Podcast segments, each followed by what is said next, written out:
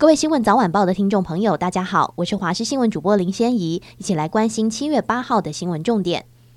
气象局指出，今天太平洋高压势力仍强，加上西南风带来暖空气，各地持续晴朗炎热，高温普遍达到三十五、三十六度以上。特别是北北基地区、南部近山区及花东地区，有三十七度以上高温发生的几率。台北盆地及花莲纵谷内有可能出现局部三十八度的极端高温，东南部仍有机会出现焚风。中午前后，紫外线指数可达过量至危险级，外出活动务必要做好防晒措施，并多补充水分。降雨方面不明显。只有山区午后有零星短暂雷阵雨。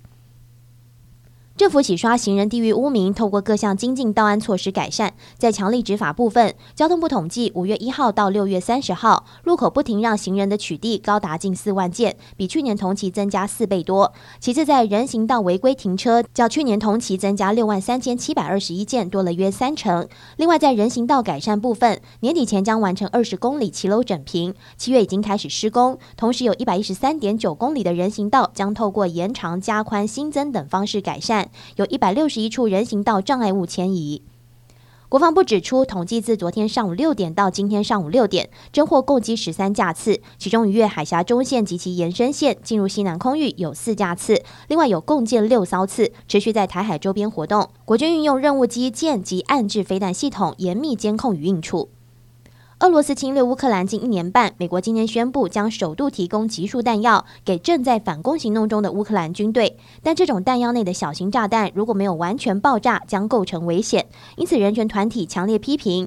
美方则表示，已经收到乌克兰方面的保证，乌方会将平民遭受的风险程度降到最低，包括不在人口稠密区使用这种弹药。乌克兰总统泽伦斯基也很快在推特上为这笔乌国急需的援助向美方致谢。他写道：“乌克兰防御力扩大。”将为收复失土和进一步迈向和平提供新的工具。美国总统拜登表示，美国已销毁最后一批公开的化学武器库存。人类在第一次世界大战期间首度大规模使用这种致命武器。美国数十年来消除这些武器的努力至此画下句点。路透社报道，根据禁止化学武器公约，包括美国在内的签署国必须在二零二三年九月三十号前销毁各自的化学武器储备。美国联邦参议院于一九九七年通过这项公约。拜登在白宫发布的书面声明中，自豪地宣布，美国已经安全销毁库存中的最后一批弹药，距离一个没有化学武器恐怖的世界更进一步。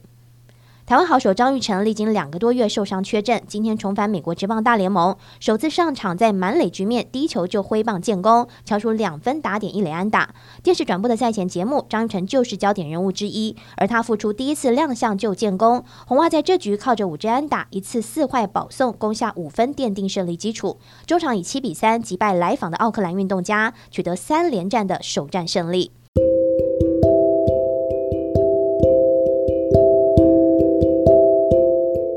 以上就这一节新闻，感谢你的收听，我们再会。